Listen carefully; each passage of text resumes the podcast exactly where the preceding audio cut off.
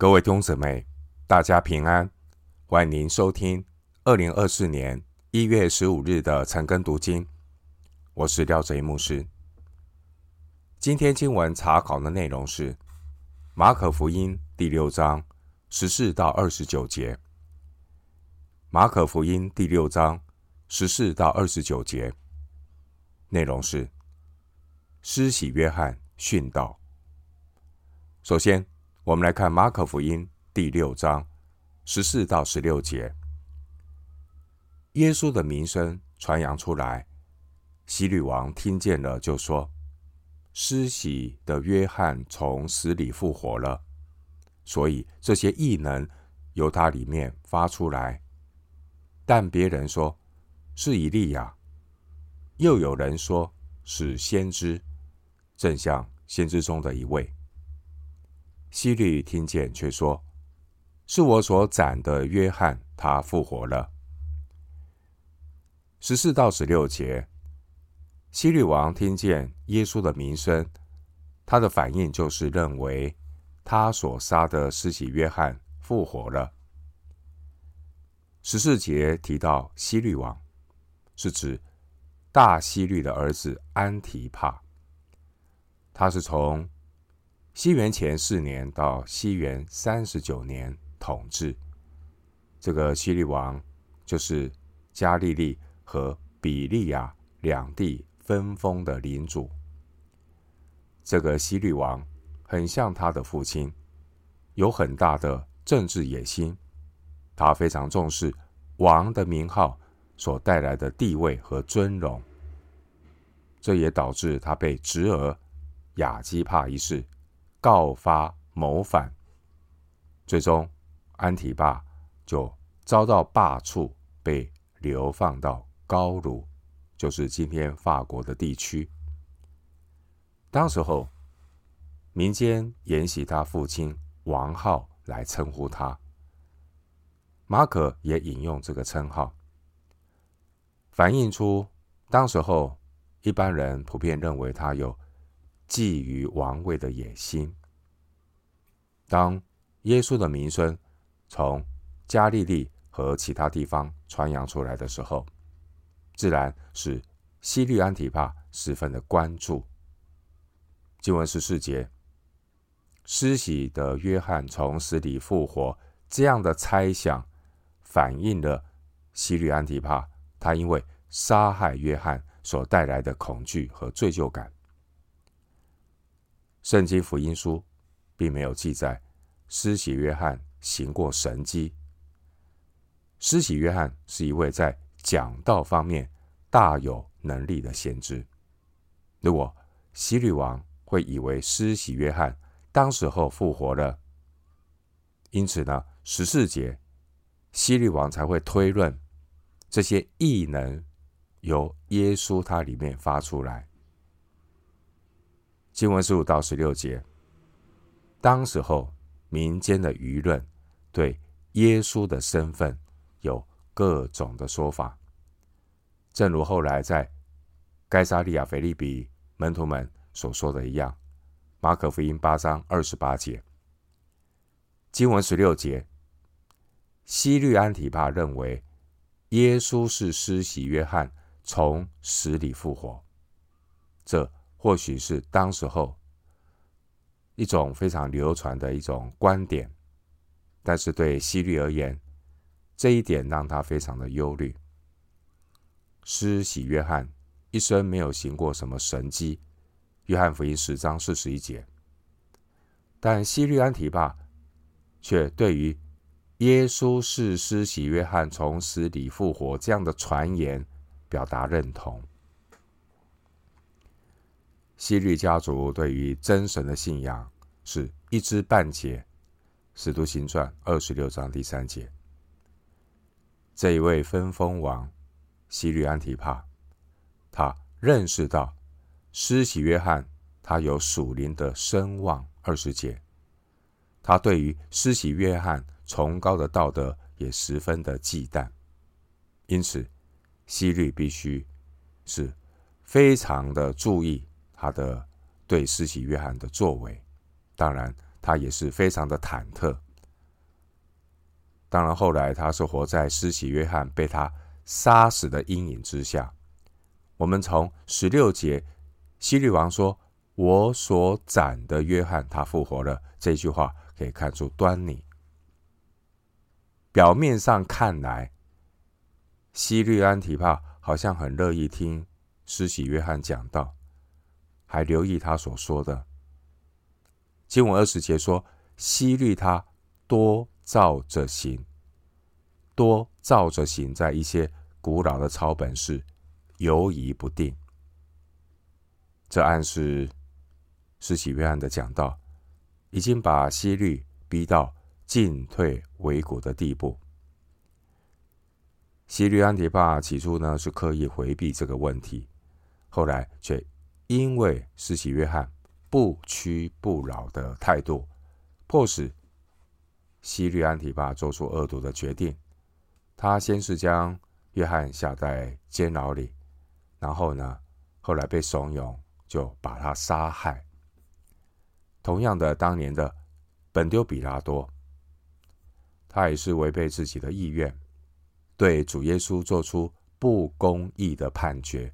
马可福音十五章一到十五节，把主耶稣呢钉死在十字架上。关于施洗约翰的死，十七到二十九节是以倒叙的方法，对于经文十六节的内容做说明，倒着过来来叙述。有一些学者认为呢，马可福音把施洗约翰殉道的事件夹在七到十三节主耶稣差遣门徒出去和三十节门徒步道回来的记载中间，某种程度也是马可福音要提醒我们，做主的门徒是有代价的。同样的，马可福音把洁净圣殿的事件放在。咒诅无花果事件的前后中间，特别要凸显咒诅无花果树这个神迹是有警告的含义。马可福音这种三明治的叙事方式呢，是马可福音特别的方法，也是它的特色。回到今天的经文，马可福音六章十七到二十节，先是希律。为他兄弟腓力的妻子西罗底的缘故，差人去拿住约翰，锁在监里，因为希律已经娶了那妇人。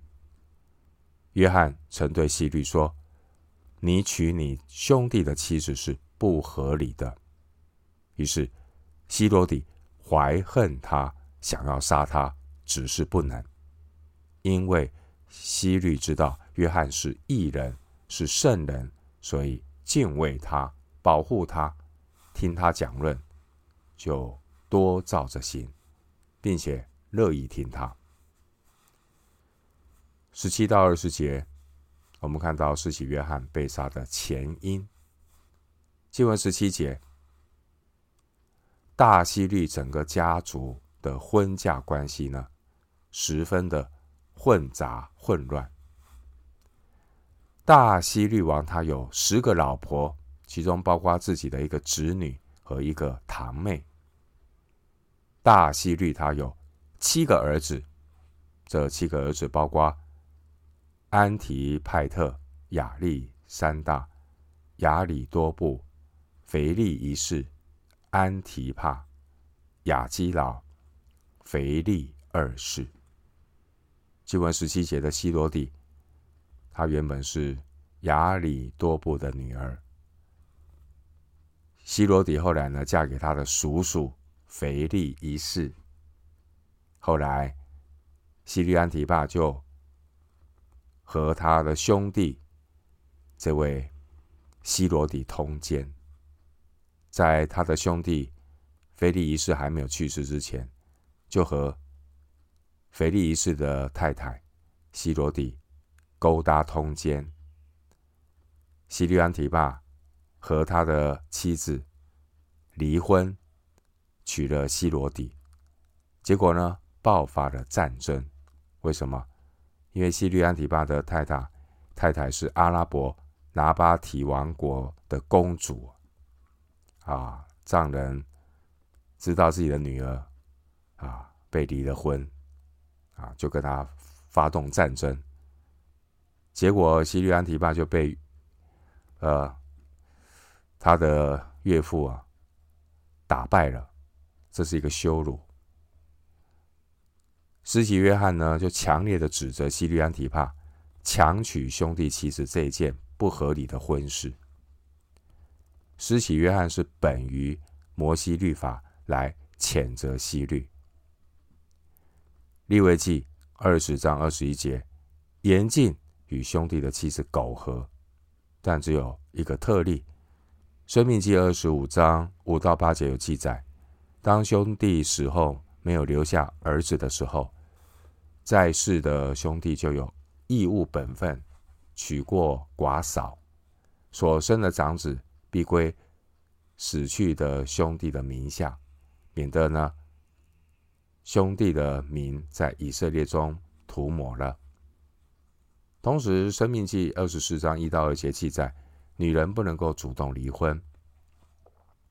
但十七节的西罗底，因为他是罗马公民，不受到犹太律法的限制，因此他想离婚就离婚，他想怎么样就怎么样。但西利安提帕呢，是犹太人的分封王，施洗约翰根据犹太人的律法来指责这门婚事是名不正言不顺。当时候，西律安提帕本来声望就不好，再加上西律王不久前才在战场上失利，因此呢，施洗约翰的指责其实对他就更不利了。不过呢，我们读的这段经文强调的是西罗底这个女人对施洗约翰的仇恨。经文十八到十九节，施洗约翰因为责备西律的乱伦，因此被囚。西律安提帕身为分封王，当然无法容忍有人在他的领土上公开的批评他。其实施洗约翰的责备呢，带来的危险就是有一位恶毒的女人西罗底，那绝不死心的怀恨，恼羞成怒。想要杀施洗约翰，后来施洗约翰被囚禁。从西律的角度来看，施洗约翰的生命暂时没有太大的危险。我们可以从二十节看得出来，西律被施洗约翰的讲道，某种程度还是有感动的。当时候，西律安提帕只想堵住施洗约翰的嘴，不要在外面呢继续的责备他。西律安提帕本来呢，在地方上的风评就不好，后来呢，他又被前妻的娘家给打败了，饱受屈辱。对于和西律通奸的这个西罗底这个女人来讲，西罗底在乎的是施洗约翰责备他和西律的奸情，他恼羞成怒。因此呢，西罗底可以说是咬着牙等机会要来杀施洗约翰。希罗迪他恨不得立刻动手，只是等不到机会。经文二十节，希律家族呢，这个大家族一直以来他们的做法，他们是典型的政客，他们的做法就是两面手法。这方面讨好，那方面也讨好，所以呢，西律安提帕一方面要讨好罗马人，来看罗马皇帝的脸色行事；一方面呢，又要收买犹太人的心。西律安提帕他尽管对施洗约翰的责备，心里面也是不愉快的，但是一方面他也要顾及到公众的舆论，因为当时候施洗约翰在众人的心目中呢，他是一个义人，是一个圣人，所以至少表面上，安提帕还是要做做样子啊，毕竟是一个政客嘛，好，他就要装作敬畏施洗约翰、保护施洗约翰的样子。施洗约翰他是有一个属灵的风骨啊，他不为所动，该说的就要说，即便是在监狱当中。施洗约翰仍然向安提帕不依不饶，宣扬神国的律法，宣讲悔改的道。这也让西律安提帕陷入两难。西律王他一方面迷恋西罗底这个女人，可是一方面又对施洗约翰的责备感到很不舒服，不晓得怎么办。二十节提到说，西律安提帕受到施洗约翰的谴责，却还乐意听约翰讲论，表明什么？表明不是西律安提帕他有悔改的心，表明的是施洗约翰他的讲道让人佩服感动。所以听到不要只停停留在啊，今天的讲员讲得很好，哎呀，听得很感动，不要只停留在这个层面，你要结出果子来，要在每一天的当中与神同行，要弃绝一些不讨神喜悦的人事物，要带出行动。这才是神所喜悦的儿女。回到今天的经文，《马可福音》第六章二十一到二十九节。有一天，恰巧是希律的生日，希律摆设筵席，请了大臣和千夫长，并加利利做首领的。希罗底的女儿进来跳舞，使希律和同席的人都欢喜。王就对女子说。你随意向我求什么，我必给你。又对他起誓说：随你向我求什么，就是我国的一半，我也必给你。他就出去对他母亲说：我可以求什么呢？他母亲说：施洗约翰的头。他就急忙进去见王，求他说：我愿王立时把施洗约翰的头放在盘子里给我。王就甚忧愁，但因他所起的事，又因同席的人，就不肯推辞。随即差一个护卫兵，吩咐拿约翰的头来。护卫兵就去，在监里斩了约翰，把头放在盘子里，拿来给女子，女子就给他母亲。约翰的门徒听见了，就来。把他的尸首领去，葬在坟墓里。经文二十一到二十九节，施洗约翰在希律的生日宴会中被杀。经文二十一节提到希律的生日，庆祝生日是希腊和罗马的习俗，犹太人并没有这样的惯例。不过，犹太的贵族们在这个时期。已经吸收了大量的希腊文化，相当程度的也被希腊化了。二十一节，希罗底终于等到了一个可以谋杀施洗约翰的机会，就在希律的生日那一天，希律安提帕大摆筵席，宴请自己的政府要员和军队官长，以及民间的这些首领。经文二十二到二十三节。希律不仅是一个喜好尊荣奢华的王，他也是一个十分狡猾的政客。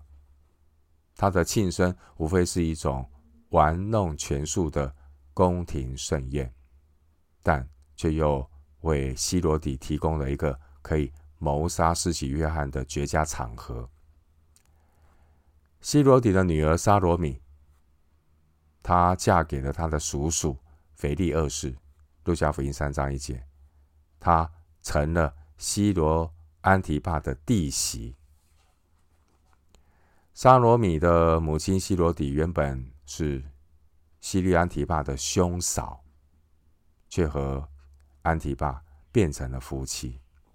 我们看到希律家族就是这样，兄弟的妻子、女儿互相交换，又娶又嫁，极尽淫乱之能事，在。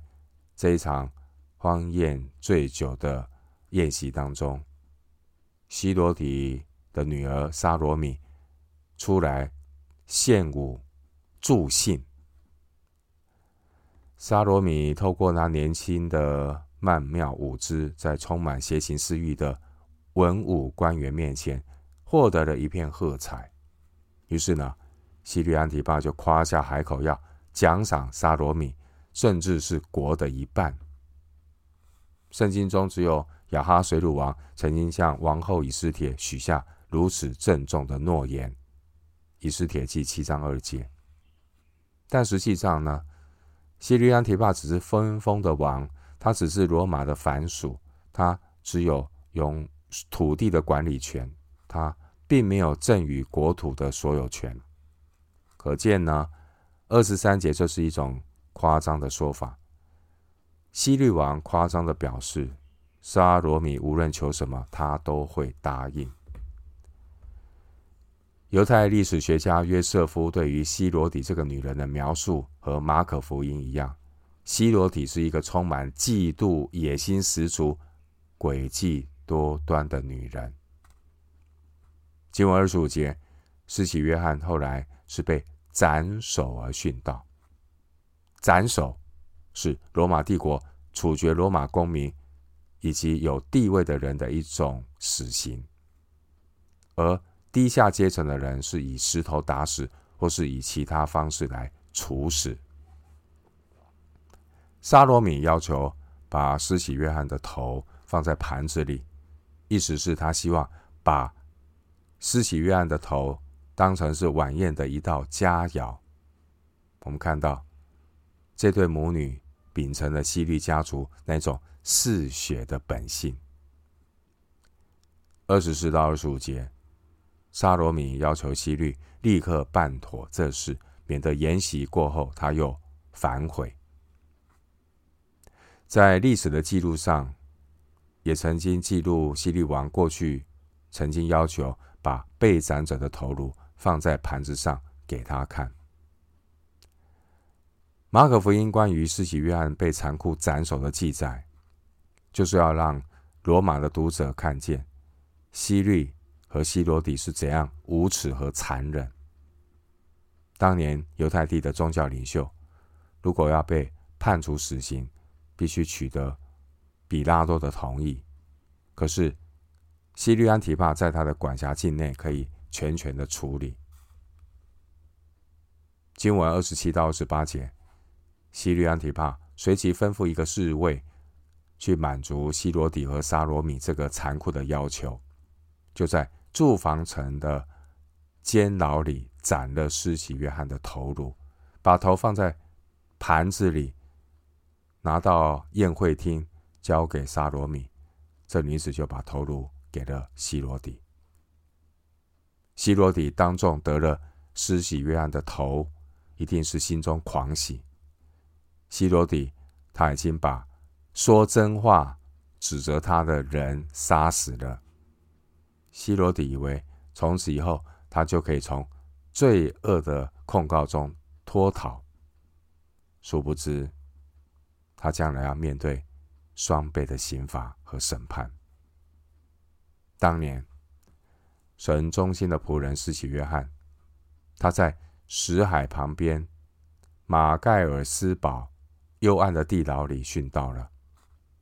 马可福音的记载没有哀伤、愤恨。